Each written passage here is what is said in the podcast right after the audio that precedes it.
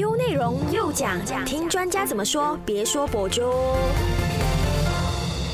早安，你好，我是中美，欢迎收听唯美观点又讲。前几天，我的朋友在我们的 WhatsApp group 里面 share 了一则新闻，因为他们知道我很关心呃这种社会课题嘛，所以他们很常会在我们的 group 里面 share 一些新闻的呃课题给我知道啦。那他 share 给我的这一则新闻呢，就是关于在印度发生的事情，有一名八岁的小女孩被她的叔叔强奸了之后怀孕了。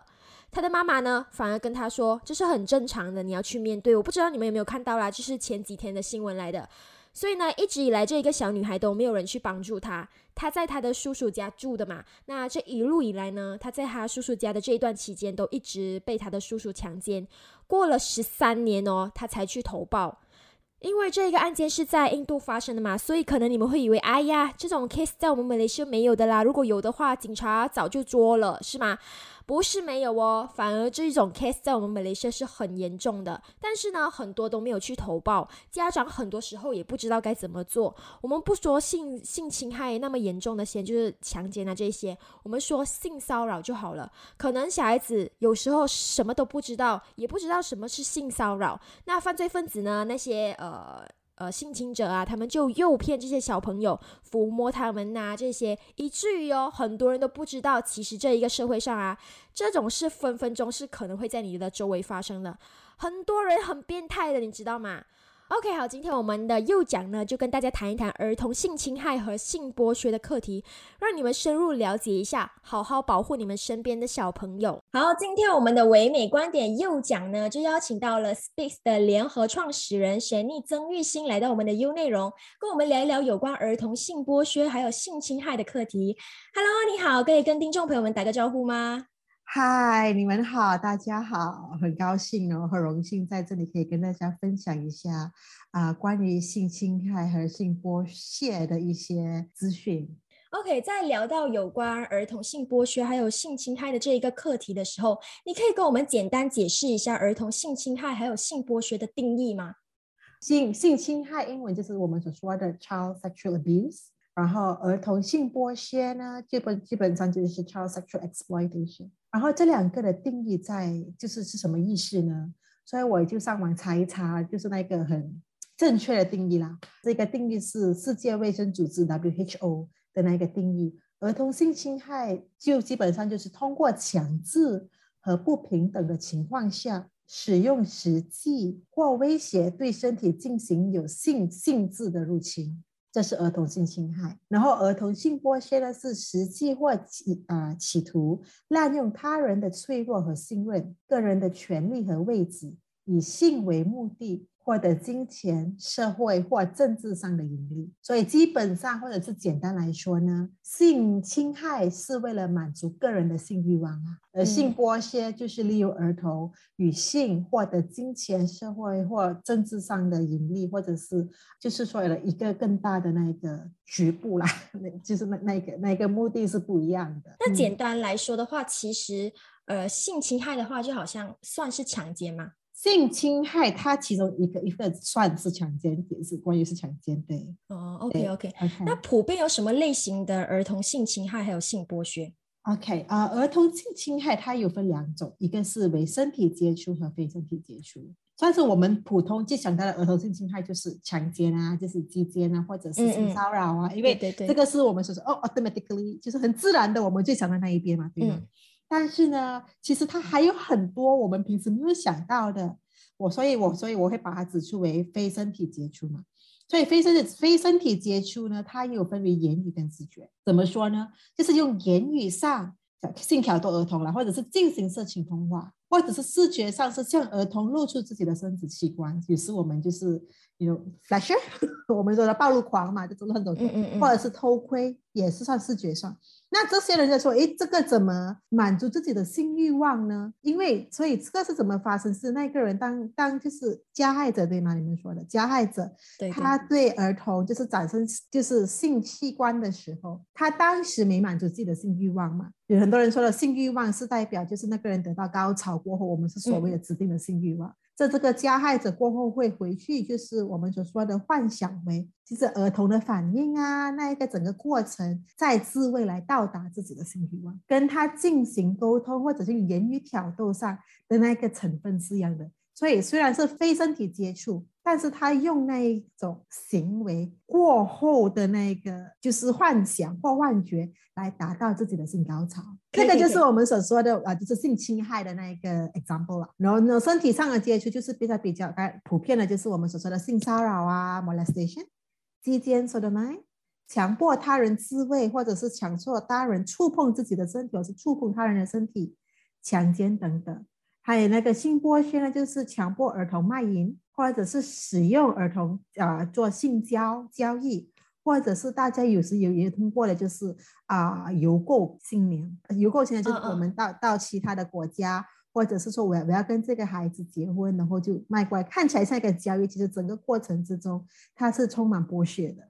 那我国在这一方面的问题算是严重的吗？还很严，其实其实我国这方面的问题是很严重，跟其他国家是一样的啊。我这里有两个就是研究的那个报告啦，呃，其中一方面是在二零零一年做的，这个是一个呃非政府机构在二零零一年做的那个研究，在二零零一年的时候，大家都说，嗯，应该没有发生这种事情吧？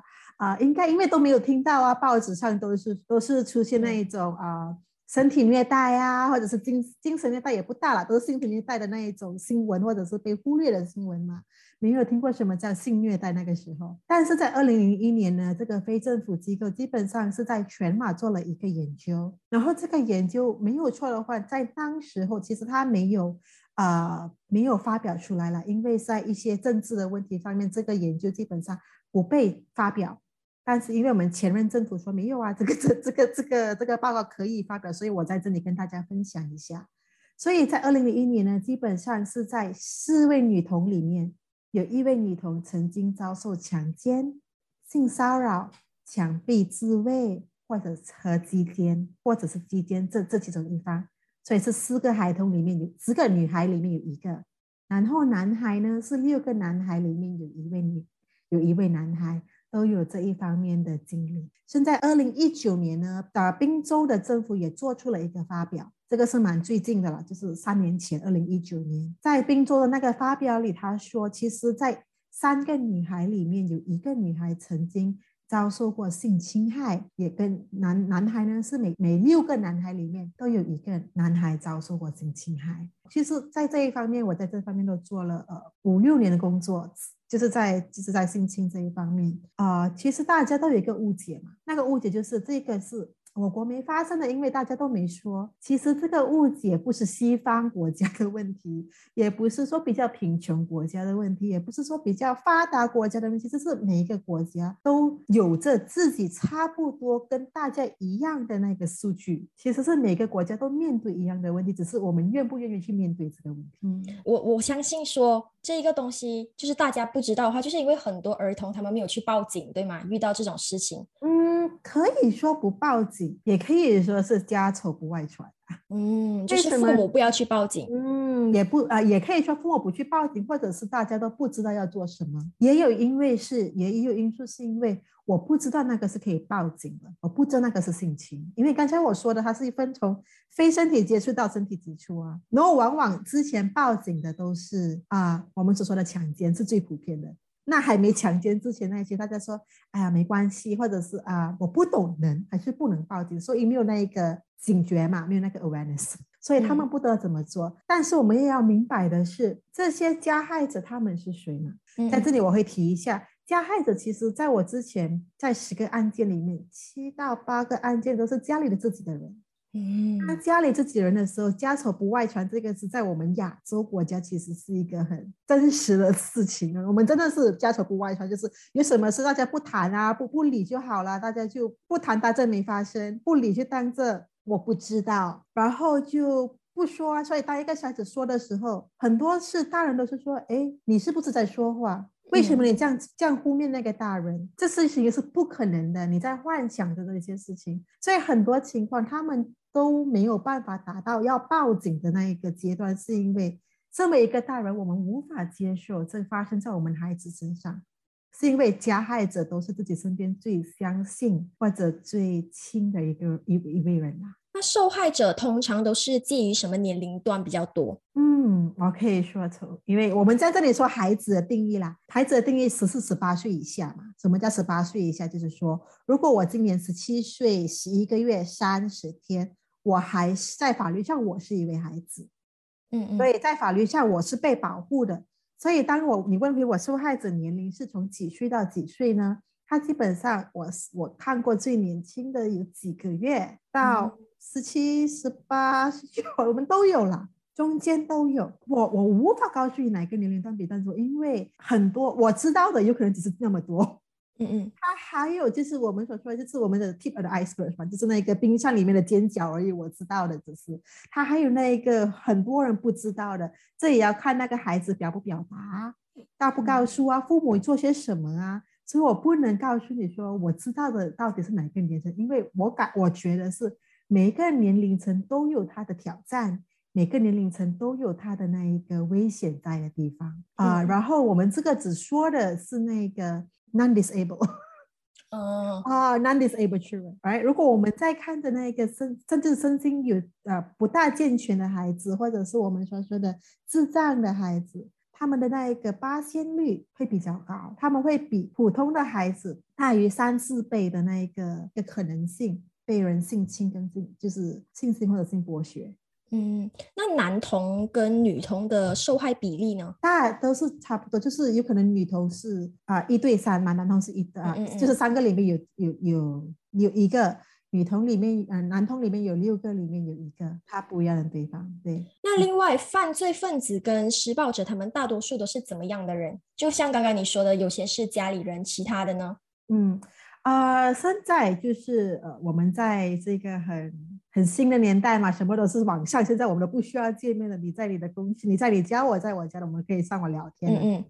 所以在这个网上啊，在这个年，在这个时代呢，啊，我们有我们所说的在线跟下线的受害者，这就是加害者。以前呢，很普遍是在于都是家庭成员啦，就是爸爸妈妈、外公外婆、公公婆婆、叔叔。姨姨、舅舅，就是你，你能你能说到的，都都有可能是加害者。有些是哥哥或者是姐姐，都都有。大家都大家都以为是说加害者都是男方，其实加害者也有女方。不是说你把男生跟男生隔离，女生就跟女生隔离就没事。只是男生跟男生也可以发生性行为，女生跟女生也可以发生性行为啊，是人跟人之间嘛，对不对？所以啊，所以就是说，在他们以前呢，我们就是说是这一方面家里成员，然后再开始出现了的就是我们所说的认识的人呐。什么叫认识的人呢？老师啊，呃，游泳教练呐，巴士司机啊，都听过的这些啊，或者是呃，就是普通的，有时就是那种保姆的丈夫，或者是保姆本身啊，都都我们这些都有听过的。最近在报到啊文章上。再再加上最新的呢，就是在线跟你孩子谈天跟玩游戏的陌生人。嗯，在很多手指，很多孩子是手上都不离手机嘛。那想问一下，父母知道孩子在手机做什么吗？很多说没有啊，只是玩 game 而已，打游戏而已。那打什么游戏你知道吗？是玩 Candy Crush 呢，还是打地打网上游戏？因为 Candy Crush 你不需要跟人交谈啊。那那我们说老人家游戏。安全啦，因为不需要交谈。但是这些网上游戏，不知道父母知不知道？其实孩子在里面可以跟人家聊天，可以在里，他们里都有 chat box，里面都有 chat box，在 chat box 里面，这些人都会有时他们是成年人在扮小孩子。嗯，那一边我们所说的就是寻找猎物啦，寻找孩子。去找孩子聊天，那你说只是聊聊天而已嘛，没有什么问题啊。其实说你可以说只是聊聊天而已，但是这个性侵它不算，它不像我们所说的强奸，在错的时候走错的走廊、错的地方被人被一个坏人抓了、强奸了，就就是这样子而已。这是性侵里面包括了一个过程，我相信大家都听过的这个过程，英文叫 grooming process。中文的话，我在我刚才在寻找这比较我可以 relate 的词语，这个叫啊秀奸过程，就是你就是秀那个孩子来来 fulfill 啊，就是满足自己的性欲望嘛。像这个秀奸过程是怎么发生的呢？它不是说哦一天两天里面就发生了，它需要一个很长的时间跟孩子建立一下关系，让孩子信任那一个大人，再慢慢的看这个孩子，其实他的那个呃 vulnerability 出来，他的那一个啊，他他身边有没有大人可以保护他，或者是他会不会是一个什么都告诉别人的孩子，还是他有一些需要啊，人家来怎么说，人家来就是给予他那一些啊 attention 的孩子。有不同了，每个其实，在在这个在这个世界上，每个孩子都有他自己的那一个比较弱的地方，比有有比较有需求的地方。嗯，来看他什么需求，再慢慢的我们所说的探那个水温，看这个孩子，如果我这样子做，他会不会啊？他会不会告诉别人？他会我会不会得到他的信任？我在他在当他觉得这个孩子完全当他是好朋友的时候，不说话的时候。那他才会做出这这一个呃性行为啊，对孩子做出性行为，在在要求孩子保密，所以这个过程里面，我们所说的，它是需要很长的时间啊。在网上的话，他他可以很同时对很多孩子做这个这件事情。那我们身为父母的话，应该怎么做呢？那刚刚学妮就聊到，很多儿童性侵害跟性剥削都是从亲戚啊、身边的家人呐、父母啊那些来的嘛。那我想问的就是，学妮，你们平时是怎么样发现儿童其实有这个儿童性侵害的问题呢？之前我的经验是，孩子他都会告诉身边的大人，因为我们的一个直觉知道这个是不对路。其实孩子在很小年龄知道这个好像不不大对路了，不正常。啊，所以他都会告诉他都会告诉自己比较信任的人，或者是当你教导孩子的时候，他都会告诉比较信任的人。就怎么说呢？打个比喻嘛，如果一个老师在课堂上说，嗯，这个是比较安全的那个触碰法，safe touch，这个比较不安全的触碰法。所以怎么说安全跟不安全呢？安全是导致到你你你心情愉快啊，你比较舒服啊，不不不安全的，就是让你感觉哎，好像有点奇怪。好像有点伤心，然后这个孩子就突然间说：“哦，是哦，那有时叔叔也这样碰我，哎，这个是我们所说的 indirect disclosure，他会很不小心的出来，那我们就要看老师那个时候要怎么去对啊应付这个孩子了，就这个沟沟通了，对吗？但是在这种情况下，我们是说 indirect disclosure，那 direct disclosure 的时候，就是说，嗯，孩子都会跟妈妈说：哦，妈妈。”呃，我觉得很奇怪，或者妈妈问了是你为什么不开心啊？不吃饭啊？为什么你呃你哭啊？你不要去上课啊？啊，突然间说哦，老师突然间这样子做，所以他他有不同的状况了，但是都是在行为上的改变，或者是突然间他们喜欢的变成不喜欢的，这个时候我们跟父跟父母说，呃，应该要问一问啦，到底发生什么事情啦？明白明白，OK 好。那街头流浪的儿童，他们是不是也暴露在这一个成为性剥削受害者的风险当中呢？嗯，这个是一个很好的问题。其实呃，他们的风险会比较高，因为他们这个环境，他们处在的环境没那么安全嘛。因为啊，你可以想象中，就是我们在家有父母保护的孩子，都可以有可能成为被性侵害的受害者。更何况是街头流浪的孩子呢？嗯，在为他们的风险会比较高，但是高多少，这个是我无法给你的那个答案啦。因为呃，他们很多情况都是呃没有成没有成年人在身边嘛，他们都是几个朋友在一起，然后他们的需求，你比如说金钱的需求啊，或者是对食物的需求啊，会比其他孩子要来的多。所以人家就是，如果是有意的人，或者是想加害的人，都可以用这些需求来秀他们，来引诱他们来得到这一些东西，然后再再使用性再交换。反观来说，会不会有儿童是因为他的生活环境，可能说他家里呀，或者是学校有这个性剥削、性侵害的问题，所以他才去街头流浪，会有吗？嗯，这个其实呃，我不能一百八十跟你说，哦是的，有的。那我们应该去了解一下儿童为什么流浪嘛，对吗？嗯嗯。啊，儿童流浪有很多时候有可能是家里不安全。那什么不安全呢？有可能爸爸妈妈吵架打架，嗯，或者是爸爸妈妈在吸毒啊，或者是爸爸妈妈爸妈在卖淫啊，我们也不知道的，都是我们有的。每次听到了，有时候还是有可能是不开心，家里是没问题的，他在家里不开心，爸爸妈妈忙着做工不在家。像他在外面流浪，其实父母也不知道他在外面流浪的。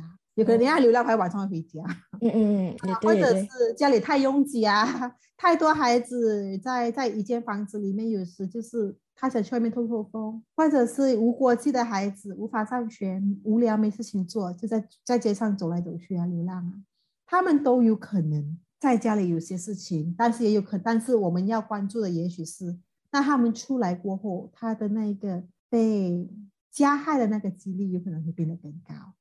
他为什么出来呢？我们不知道，有可能我们问了，我们会知道他是否被呃性剥削，但是我们不知道嘛。但是我我只能说，他出来的话，有可能会增加他那个性剥削的几率。明白明白，因为很多就是街头流浪的孩子，他们可能需要钱去吃饭啊，去买东西、买生活用品，然后导致说他们有这些性交易，也有可能对吗？嗯，对啊，有可能是大人呢，我们所说的就是十八岁以上，就是有性加害的人。他们会用这一些别的需求来引诱他们啦，引诱他们来过来做这一些事情。那比如说，呃，你可能阿里他在街上没事做，一个一个叔叔过来说：“你来我家看一个卡通片，我给你十零几，你来不来？”嗯，如果我是小孩子，我会去。十零几，我在街上到处走都没十零几呢。我当然去看卡通片了，因为他不会告诉你，你来我家给我口交，不可能啊。他来说，你来我家看卡通片。那孩子听到的是卡通片跟失灵机啊，他也没有管你安不安全，因为大人都没理我，大家都不知道我在做什么吗。但是我有这个需求啊，我的需求是失灵机跟卡通片，然后我就去了，去了，然后那个安克叫我抚摸他，安迪叫我抚摸他，他说加加我钱。那身为一个孩子，我就不知道这个是 OK 跟不 OK 啊，我只听到加我钱啊，那我当然做，就是因为有可能我不舒服的话，他就会贪我，就说呃没关系啦。可以的，正常的，这样我就会做啦。所以，所以这个街头流浪的孩子其实是一个很大的那个问题。然后，因为基本上他们没有一个安全地方可以去啦。其实，在很多州属里面，我我国的福利部呢都有一些可以孩子可以去的地方啊，只是因为疫情的关系，所以他们关了。啊，在这些、这些、这些那个呃中心里面呢，它都有一些店啊，或者是有大人照顾小孩子的地方，都是开着的，让孩子进去进出，叫他们可以进去里面待到晚上才回家。对，因为我们对流浪孩子的那个观念是，他们没有家可以回，其实他们是有家可以回，很多情况是他们在他们在白天的时候都不想在家，他们都会出来流浪。那流浪小孩子当中，难民的儿童多吗？嗯，难民的儿童也有，他们一般说的是呃无国籍的孩子，我们所说的 stateless children。难民都在我们的社区里面生存生活了，他也有。他的一群里面的孩子，所以我们像我们这样的孩 child begging 孩子来来来问钱的，来要钱的啊，这些都有难民的孩子，或者是无国籍的孩子都有。是不是也有很多这些难民的儿童成为这一个问题的受害者？也有，但是呃，我看到的比较多的，我觉得比较严重的是我们所说的邮寄新娘 child bride。好，我们在马来西亚有九十多八线的难民是来自缅甸，嗯。所以他们会怎么做的时候是，他们会带一个十多岁的孩子，透过人口贩卖的那个 agent 把他寄到过来跟他们结婚。所以其实是 child marriage。我们这个东西已经变成了很普遍的东西，我们叫 child marriage。就是这个 child marriage 里面，在难民的世界里面，其实呢包括贩卖这一个东西，因为他父母会给钱啊，他也要给钱去那个中间人，中间人会把孩子带进来，这样整个过程之中，没有人问那个孩子是否同意带进来啊。嗯，有人告诉孩子带进来做些什么事情啊？只是到了有可能马来西亚或者是泰国的边界，告就告诉那孩子，你有钱吗？你没钱的话，你就需要跟这个人结婚。这个人就会给那个 agent 一些钱，然后这一些钱全部都是交易啊，这个就是我们所说的性剥削。然后这个交易呢，孩子要做吗？就会变成他的新娘，变成新娘就是什么呢？就是性满足那一先生啊，或者是那位小姐。通常这些买家都是马来西亚人呐。嗯，我是买这些新娘的。我们都有听马来西亚人叫小，但是应该我不晓得。但是这些买家都有哦，难难民难民间的难民，就是说马来西亚难民去买缅甸的孩子进来。哦，OK OK，那他们就是难民的小孩子，他们如果在我们国家遇到这些问题的话，他们要怎么样去求救获得帮助呢？他们都可以去啊难民署嘛，就是 UNHCR。嗯啊，求救，或者是当我们这个 community-based organization，就是当地社区组织，呃，去去求救，就是说，呃，告诉他们，就是，但这些事情发生。因为现在啊，就是我们所说的 child marriage 这些这些问题，当他们来到这里的时候，已经发生了。就是如果我们看人口贩卖那那一块，但是我们也有一方面是，呃，他在这里土生土长的的难民啊，在这里他父母要把他嫁去给有可能一个四十岁的老老啊一个男男生，或者因为因为经济无法承担，或者是怕那个孩子在结婚之前会有会发生婚前性行为，因为在某一些。宗教里面这个是不允许的，其实在每个宗教里面都不允许的，嗯嗯，结婚性行为嘛。所以他们为了就是保护就是家里的面子啊，嗯，是呃，你不要还那个我们所说的 depreciating value，不要那个价值跌，在很年轻的时候会把把孩子交易嫁给一个四十多岁的老人啊，或者是三十多岁的就是有需求的人啊，以交换成一笔一一笔交易了，金钱交易。他们所说的就是给人家定金啊。或者是聘聘礼啊，但是其实就是一个金钱。因为我们马来西亚在伊斯兰教当中，十六是可以合法结婚的嘛。可是这些难民的小孩子，他们在我们这里结婚的话，算是合法的嘛？在马来西亚，我们没，就是他们没有办法合法，是因为马来西亚不承认难民这这一群啊。因为马来西亚到说说，我我不承认，就是他们工在外面工作。或者是在外面啊结婚，在这里他们都没有办法合法的，就是他们自己当地的组织给他们一个来证。我跟你说，OK，你们现在是结婚啦，但是如果你们他要上 court 的话，要要拿去法庭上面是是没有办法的，只是一个证书而已。但在这个政府合不合法，就是他对他们也是不合法的。嗯，只是因为在我我我国里面还没有啊限定。刚才没有提高那个儿童应该结婚的那个因素。你刚才说十六岁嘛，嗯嗯，其实我十六岁以下，如果我的大人同意的话，嗯嗯，都可以结婚的。因为我国还是有这一个我们所说的漏洞啦。我们很多人都会使用这个漏洞来让孩子结婚，因为基本上，如果我有意把我孩子卖出去，我你就需要我的认同而已啊，你不会问孩子啊，那那我就签那一张纸，就把孩子就送过去就对了。所以这个是这个是一个交易嘛。是一个买卖，然后这个是其中一方，其实另一方面，有可有可能大家都曾经听过，然后男方跟女方有可能他们十八十九岁，或者是男方会强奸女方，或者女方会强奸男方，就会就损他清白嘛，损了他清白，过家人就会说，哦，那怎么办？那你损我孩子的清白，我现在没面子，然后我现在他正在，我不能找其他男人跟他结婚了，那应该怎么办呢？在这种情况下，如果孩子还年轻的话，两方面还年，不管大家年不年轻。不管孩子同不同意，他们都给他们结婚啊。嗯，那这个情况就是父母把孩子嫁去给自己的强奸犯了。我们为了 legalize 这个 rape，很多事情就是会一个小的事情变成一个更大的问题，再变成更大的问题，就存在很多漏洞。其实，对，存在很多漏洞。儿童他们在遭遇这些性侵害跟性剥削之后，这些伤害对他们的未来心理生理会有什么影响吗？最大的影响。他基本上是被一个自己曾经信任的人背叛，应该应该保护小孩的人变成一个伤害小孩子的人，那基本上他会出现什么的那个影响呢？我们所说的身体上跟心理上的影响啊，身体上的变化，我们可以看到的是，如果父母父母要知道到底怎怎么样看到的，就是比如说生殖器官变红啊、发痒啊、受伤，因为有时我们没有想到，诶，为什么红的？OK 啊，出红疹，有时不是出红疹，要要留意一下嘛。或者是小孩子小小便的时候啊，会啊投诉说有点发痛，或者是有点红肿，或者是阴道啊，或者是阳茎啊。啊，出现分泌处，孩子不应该出现分泌处啊，或者是胸部痛，或者是有性病，孩子出现性病是一个很大的那个 red flag，或者是早孕，OK，因为有一些孩子出来怀怀孕，怀孕第一个父母的那个直觉是，你为什么怀孕？到底跟谁怀孕？他其实没有想过，有可能怀导致他怀孕的是另一个人。那心理上的呢，有可能啊。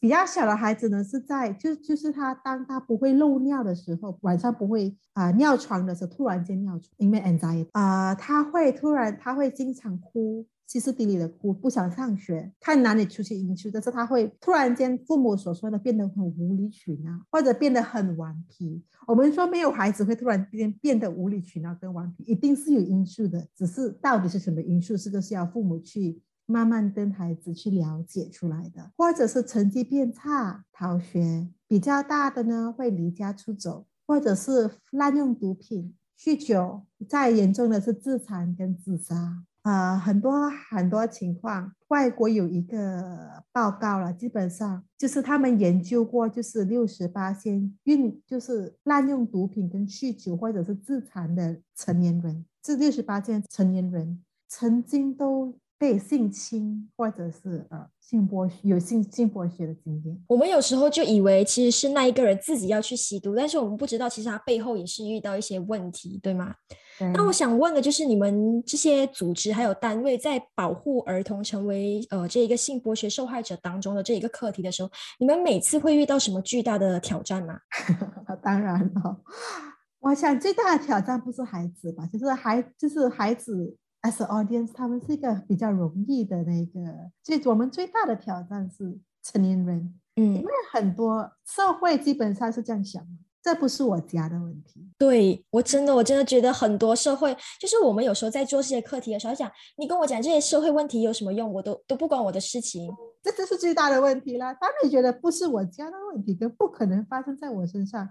他生生你的做是什么？你会告诉别人吗？你当然不会告诉别人了。那如果你想告诉别人，你要怎么告诉别人呢？那你会怎么去面对呢？因为当当一个人有那一个这不是我的问题，跟这不不关我的事的时候，他不会去学啊，他不会去了解到底这是什么东西。他只是拉铁 放狗，然后说不要理我，我只要忙着我的生活就好了，不关我的事。其实我们说的。如果你有三个孩子，里面就关你的事了，一对三嘛，那你怕 不怕？不可能不关你的事。如果你一个大家族的话，不可不可能不关你你孩子的事。你的表呢？你的堂呢？你的姨呢？每一个人在这个世界上都会有，不是自己的孩子，就是你的子儿啊、子女啊、朋友的孩子啊，一定会关你的事的。那当一个人说不关我的事实的时候，我们就无法提供他。资讯啊，我们也无法提供他孩子资讯怎么保护自己啊，因为这个东西不是说哦，我求天拜佛啊，不会发生在我身上就好了，根本上这个是不能理解的。你求天拜佛都不可能不会发生，如果他要发生的话，然后再加上加害人是身体身边的人嘛，发生的时候你更觉得不可理喻啊，因为你觉得哎，他怎么会这样子对我还对我做出这样的事情？不可能啊，所以这个这个不关我的事的问题。还有，这不是我家的问题，导致到儿童怎么做，怎么责备儿童？那什么叫儿责备儿童呢？有可能英文大家比较熟悉的那个字眼叫 victim blaming。那什么叫 victim blaming？什么叫责备儿童？就是说，哎呀，一定是你衣服穿太短，裙子穿太短了，衣服穿太少了。那你为什么不跑？你为什么不叫？你为什么进去他的房间？你为什么让他触碰？你为什么这样？你为什么那样？全部是那个儿童的责任，而不是大人的责任。因为我们永远都是对受害者比较比较 harsh 嘛，不可能对加害者 harsh，因为他们的那个 power 比较大，对吗？嗯，我们要怎么样的从根本去应对这些儿童性侵、性剥削的问题呢？法律可以保护儿童吗？法律可以，如果我们运用，那怎么样去运用呢？就是运用开始要了解，我们要了解法律有什么吗？或者之外，这个。这个保护儿童不是说是非政府机构的工作，不是说是父母你一个孩子就是你的工作，也不是是有老师，因为你对孩子就是你的工作，是你跟我啊每一个人、每一个单位、每一个机构的工作，他们都有责任的。只要你在这个国家或这个地球上存在的话，你就有个责任，即使孩子本身都有责任。那我们怎么怎么要怎么着，就是要多了解啊，要让自己去了解一下，在我这个单位。我这个机构，我可以怎么做去保护这个孩子？比如说啊，商场一个大公司，它可以怎么保护呢？一个大公司如果它出出了一个 policy，说我这间公司啊不允许任何人对孩子啊做以做错做于性侵或者是啊任何虐待的行为，当他们发现孩子被任何一个孩子他的员工虐待任何一个孩子，他们采取行动，这个是一种保护啊。一个大公司可以做的，那一个小公司可以做，那那那我们的警察叔叔可以做什么呢？我们的律师阿姨可以做什么呢？了解那个法律啊，要怎么用啊？我们普通人民父母可以做什么呢？了解什么叫性侵啊？了解受害者永远不是那个问题啊。那我们可以怎么去协助他们？不是怎么去责怪，或者是责备，或者是询问到底发生什么事情。这个现在现在的那个现实生活中是这一些大人呢，都会不断的去责备孩子，或者是过度的问他们到底发生什么事情，一就是不问嘛，不然就是不信，不然就是过度的问。过度的问也会也是一个问题。对，因为你过度的问，就好像一个人过，你想象一下，一个大人如果被人家过度问，你怎么被强奸？你要怎么被 强奸？你他用什么强奸？你也对。你会觉得很不耐烦啊！如果你想看一个七八岁的儿童，你去问，就是被问这些问题，他会怎么反应？因为我为什么说这个过度问题呢？在他们那一个报警的情的那一个 process 里面，这个会发生的。他们的那一个 procedure 是这样子，所以我们要怎么找出一个平衡点，也是很重要。这很重要，对，因为我们你你知道我们不闻不问，或者是我们过度的问，那怎么平衡一下，在适合的时候。和孩子 OK 跟允许的状况下做出沟通，因为有时适合不代表孩子 OK 啊，嗯，是孩子 OK 不代表我们 ready，所以这些都是一个技巧。你有遇过什么印象深刻的案子是可以跟我们分享的吗？我刚才应该印比较印象深刻的是，有一个妈妈打进来，有一天我接个妈妈电话，她那时候应该是发现了自己的丈夫性侵自己的孩子，她她面临面面临着那个进退两难的那一个情况。因为他那个孩子是一个很小的孩子，所以他他他在想着他要怎么做，所以他打来的时候他是完全保密，他也不留任何的啊名字跟资讯，他只是问这有没有可能是不对的，这有没有可能是一个错误，这个有可能是我的幻觉。这个我为什么要跟你分享？是因为我明白为什么很多人不愿意去，不愿意说出来，因为那个两难，一个是我的孩子，一个是我的。我的身边最亲、最信得过的一个人，嗯嗯，这个挣扎是有的。有时我们很容易说，他为什么不不告诉别人？有很多我们很容易这样子说嘛。但是如果他处在那个环境，你你想象下，在你爸爸跟你孩子之间，你要做出一个选择，该怎么做呢？是一个很难的选择。在这个情况下，就是要提醒大家，在什么情况下都好，不管你选择怎么做，当然最好是是报警啦。但是不管你选择怎么做，起码一定要做到的是要确保孩子是安全的，这个是最最基本的，就是那个需求。因为我明白很多人就是说，OK，所以我就不问不谈了，就孩子就不就不理不管，还在发生着，有些是不懂怎么去面对。我们所说的，不管你选择怎么做，就至少去有确保孩子是安全的。嗯，好，最后你对于儿童性侵害的问题有什么个人的看法或者是意见，想要跟听众朋友们分享的吗？我想就跟大家说的。就是儿童性侵这一块，不是一两天发生的事情，自古以来都是存在这个问题的。那它跟现以前跟现在有什么分别？是以前大家不容易说，不容易谈，或者是普遍化这个事情，比如说早婚啊，普遍化嘛。嗯嗯。然后很多人说，哎呀，世界变啦，所以我们才谈这一块。世界没变，啊，人也没变，只是啊，现在的人愿意去聆听，愿意去。面对这一些问题，那我觉得我刚才已经说了，就是每个人都有责任嘛，所以这个是我一直想告诉大家的，说就是呃说的就是说，其实保护孩子这一个东西是应该全面的。是应该大家都一起做的，然后有时不是单方面保护，有时父母是 OK，我想保护，我不让他出去；我想保护，我不让他接触异性。不要忘记，同事也可以发生哦，爸爸妈妈啊。那保护孩子不是父母一个责任，有时也是代表要给孩子那个资讯，让孩子去做出责啊，就是做去思考，让他们知道要怎么做，还没发生之前要怎么做，这样他们可以了解。